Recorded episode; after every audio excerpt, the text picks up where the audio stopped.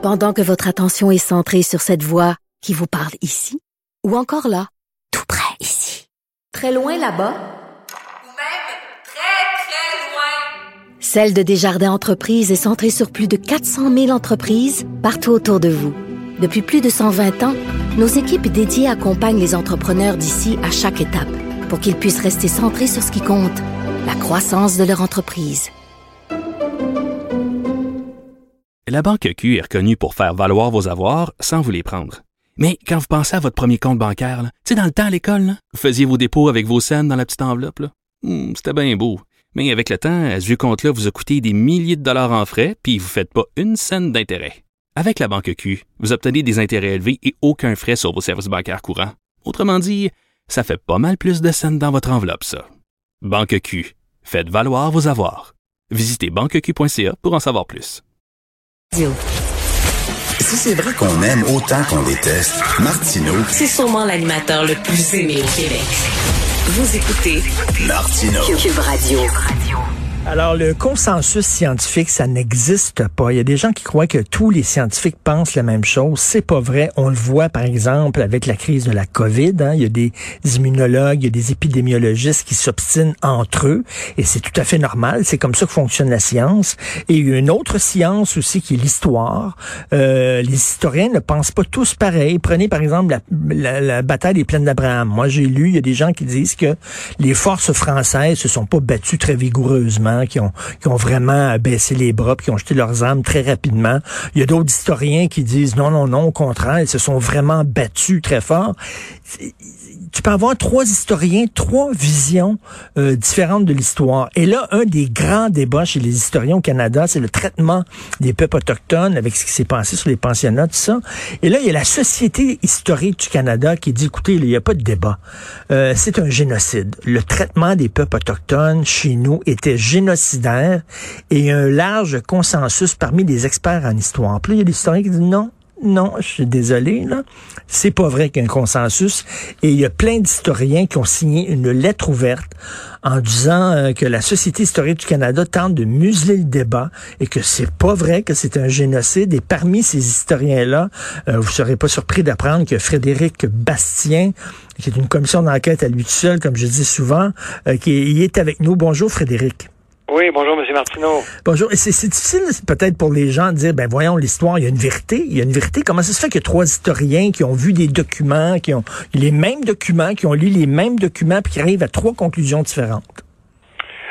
Ben, écoutez, euh, il y, a, y, a des- querelles d'interprétation en histoire. Alors, il y a personne qui va nier qu'il y a eu des pensionnats autochtones, euh, ça c'est sûr. Il y a personne qui va nier qu'il y a des autochtones qui sont morts alors qu'ils euh, étudiaient dans ces pensionnats autochtones. Ça, c'est à peu près les deux choses, je vous dirais, qui tout le monde est d'accord. On est vraiment au niveau des faits. Là, après ça, la question est de savoir, euh, le débat plutôt euh, est de savoir, bon, alors, euh, quel est, pourquoi est-ce qu'il y a des auto- autochtones qui sont morts? Quel était le but des pensionnats autochtones? Est-ce que c'était d'exterminer les autochtones? Est-ce que c'était une politique génocidaire? Est-ce que c'était des camps de la mort, hein, comme les, les nazis ont fait avec les juifs? Est-ce qu'on a, rassemblé les autochtones dans les pensionnats autoch- autochtones pour les tuer physiquement? Et donc, euh, et il y en a d'autres qui disent, voyons donc, c'est tout à fait euh, complètement exagéré. Oui, évidemment, c'est une tragédie, tout ça, mais il n'y a jamais eu l'intention de liquider les Autochtones de la même façon que les nazis ont décidé, euh, durant la Deuxième Guerre mondiale, de liquider tous les Juifs européens. Frédéric Bastien, est-ce que vous seriez d'accord, par contre, avec le terme de génocide culturel? C'est-à-dire qu'on aurait voulu tuer leur culture, le fait qu'on voulait tuer leur langue, on les a forcés à apprendre le français ou l'anglais. Bon, est-ce que génocide culturel, là, vous seriez d'accord? Moi, j'aime mieux le terme assimilation. Je pense que c'est euh, génocide culturel pour moi, c'est justement c'est que ça. Vous savez, il y a cinq ans, on parlait de génocide culturel, puis là, on est rendu dans le génocide tout court. Là. Puis euh, demain, je sais pas ce que ça va être. là, il y a une espèce d'enflure dans la, la réclamation des souffrances passées de différents groupes là, qui vont dire demain, je sais pas que ça va être là, la la Shoah autochtone, la, la, la solution finale autochtone euh, perpétrée par le fureur Johnny McDonald et puis euh, le Parti conservateur va devenir le parti nazi du 19e siècle et puis appuyé par les libéraux en passant. Hein, on oublie toujours ça, mais ça faisait la politique autochtone de Johnny McDonald est appuyée par tous les partis. Donc, euh, Johnny McDonald était le reflet de son époque. Mais tout ça pour vous dire que on a voulu assimiler les Autochtones. C'était une, idée tout à fait euh, mauvaise et qui a été catastrophique et dramatique. Là. Ça, il n'y a aucun doute là-dessus.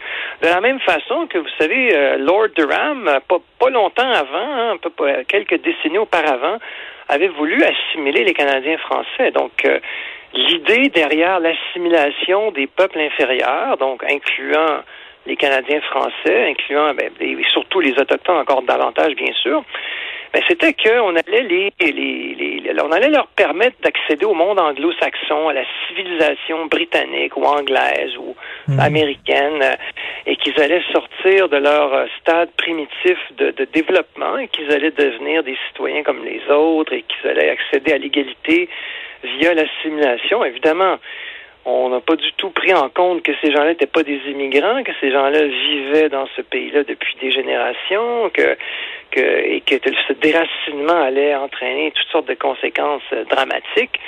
Mais c'était ça l'idée. Euh, donc c'est pour ça que pour moi le terme génocide est vraiment pas finalement c'est pas un génocide. Mmh. Génocide culturel, je trouve que ça ouvre la porte à de l'enflure euh, inutile, mais vraiment c'était une idée d'assimilation. C'était ça le grand projet d'assimiler les Autochtones et faire disparaître leur culture.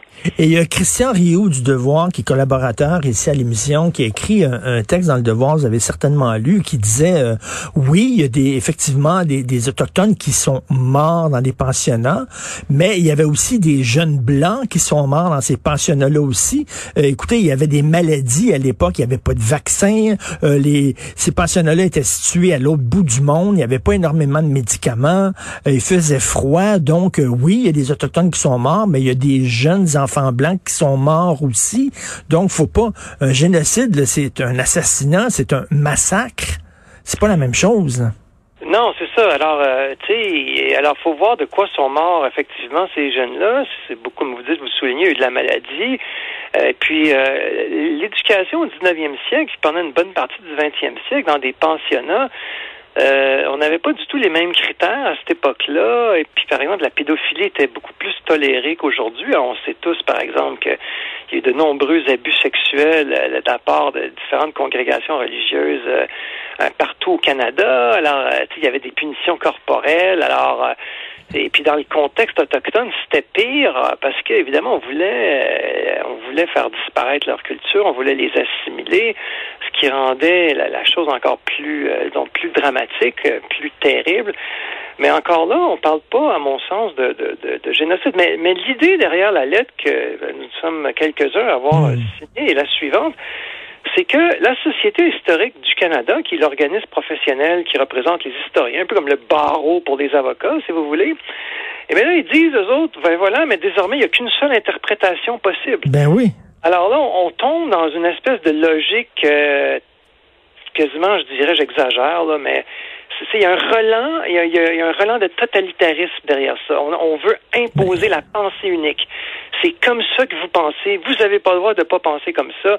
Puis si vous pensez pas comme ça, vous êtes des menteurs, vous êtes raciste, vous êtes contre les Autochtones. Ben, c'est ça. Et là, cette lettre-là, elle est signée là, par des historiens, des professeurs d'histoire de l'Université du Manitoba, l'UQAM, l'Université de Toronto, Trent University, Ryerson University, Université du Québec à Trois-Rivières, Université de Western Ontario, euh, Université de Waterloo. Bon, des, des, des vrais historiens.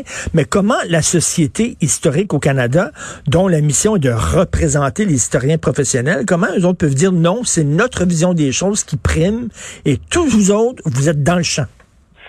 Ben, c'est parce qu'il y a un, climat d'intimidation qui, euh, qui existe dans l'enseignement supérieur euh, à travers tout le pays, incluant au Québec, peut-être un peu moins pire au Québec, là, mais le côté anglophone, c'est plus prononcé. C'est que vous avez l'extrême gauche, les multiculturalistes canadiens, maintenant vous avez le racialisme américain qui embarque euh, en plus là-dedans, le, le, wokisme, tous ces espèces de mouvements là, vous savez. Et donc, euh, l'extrême gauche donne le ton au débat et va, disons, dire, voilà, c'est un génocide. Et là, si quelqu'un a le malheur de s'opposer à la nouvelle proposition qui est toujours plus radicale que celle d'hier, c'est une espèce de course à la radicalité. Donc là maintenant, comme je, c'est comme je te disais tantôt, tout à, il y a cinq ans c'était le génocide culturel, maintenant c'est le Mm. génocide pour.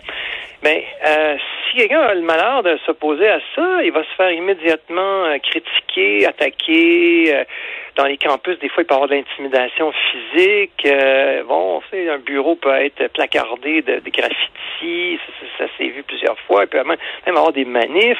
Un professeur peut être empêché de parler. Il y a toutes sortes de méthodes Mais- pour intimider.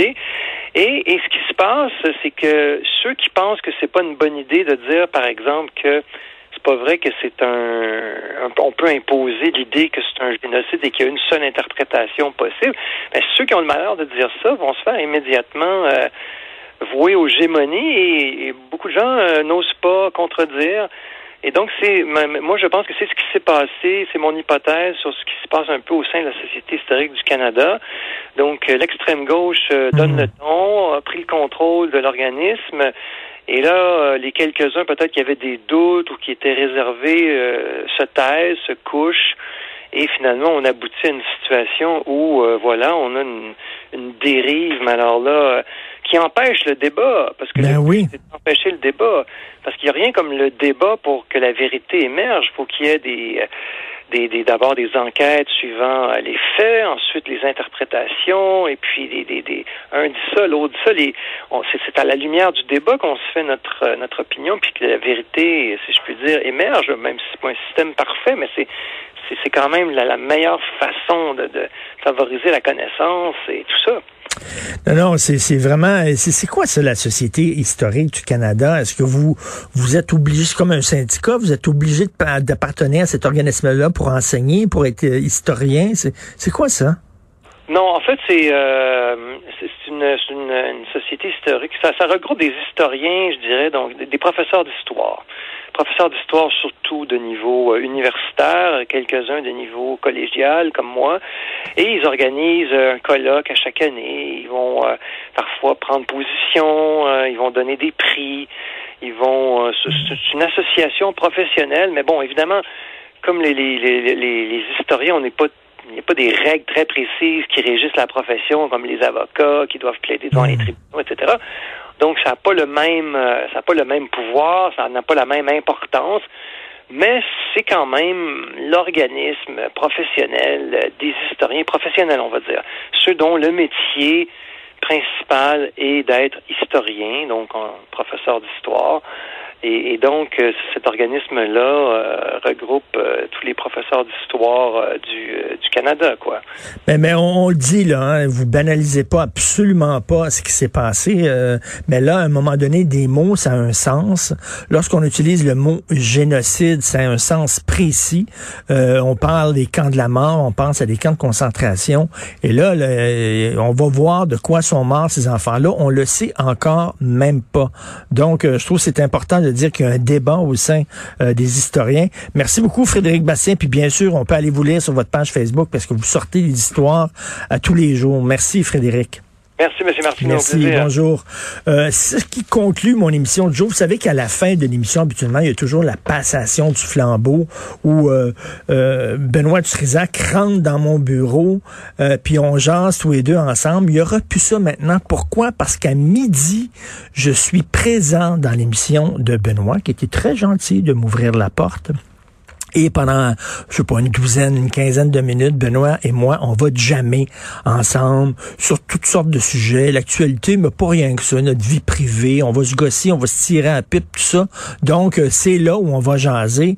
Donc, on veut pas hein, se répéter. Donc, euh, moi, je mets un terme à l'émission. Benoît arrive. Et si vous voulez nous écouter les deux ensemble, c'est à midi euh, à l'émission de Benoît. C'était très le fun de vous retrouver. Je suis très content. J'étais fébrile. J'ai mal dormi hier, comme un enfant qui retourne à l'école. C'est toujours la même chose. Mais bref, merci beaucoup d'être là, d'être présent, d'écouter Cube Radio, de nous écrire euh, avec euh, vos, commentaires, vos feedbacks. Je veux remercier l'équipe, bien sûr. Florence Lamoureux, merci à la recherche. Maude Boutet qui nous a donné un bon coup de main. Achille Moinet à la console, à la réalisation. Benoît, là, Benoît. Il, fait des gestes obscènes, Benoît, en régie. Fais pas ça, là, Benoît, vraiment, là. Et euh, Benoît, on se parle à midi. Merci d'être là. On se reparle demain à 8 heures.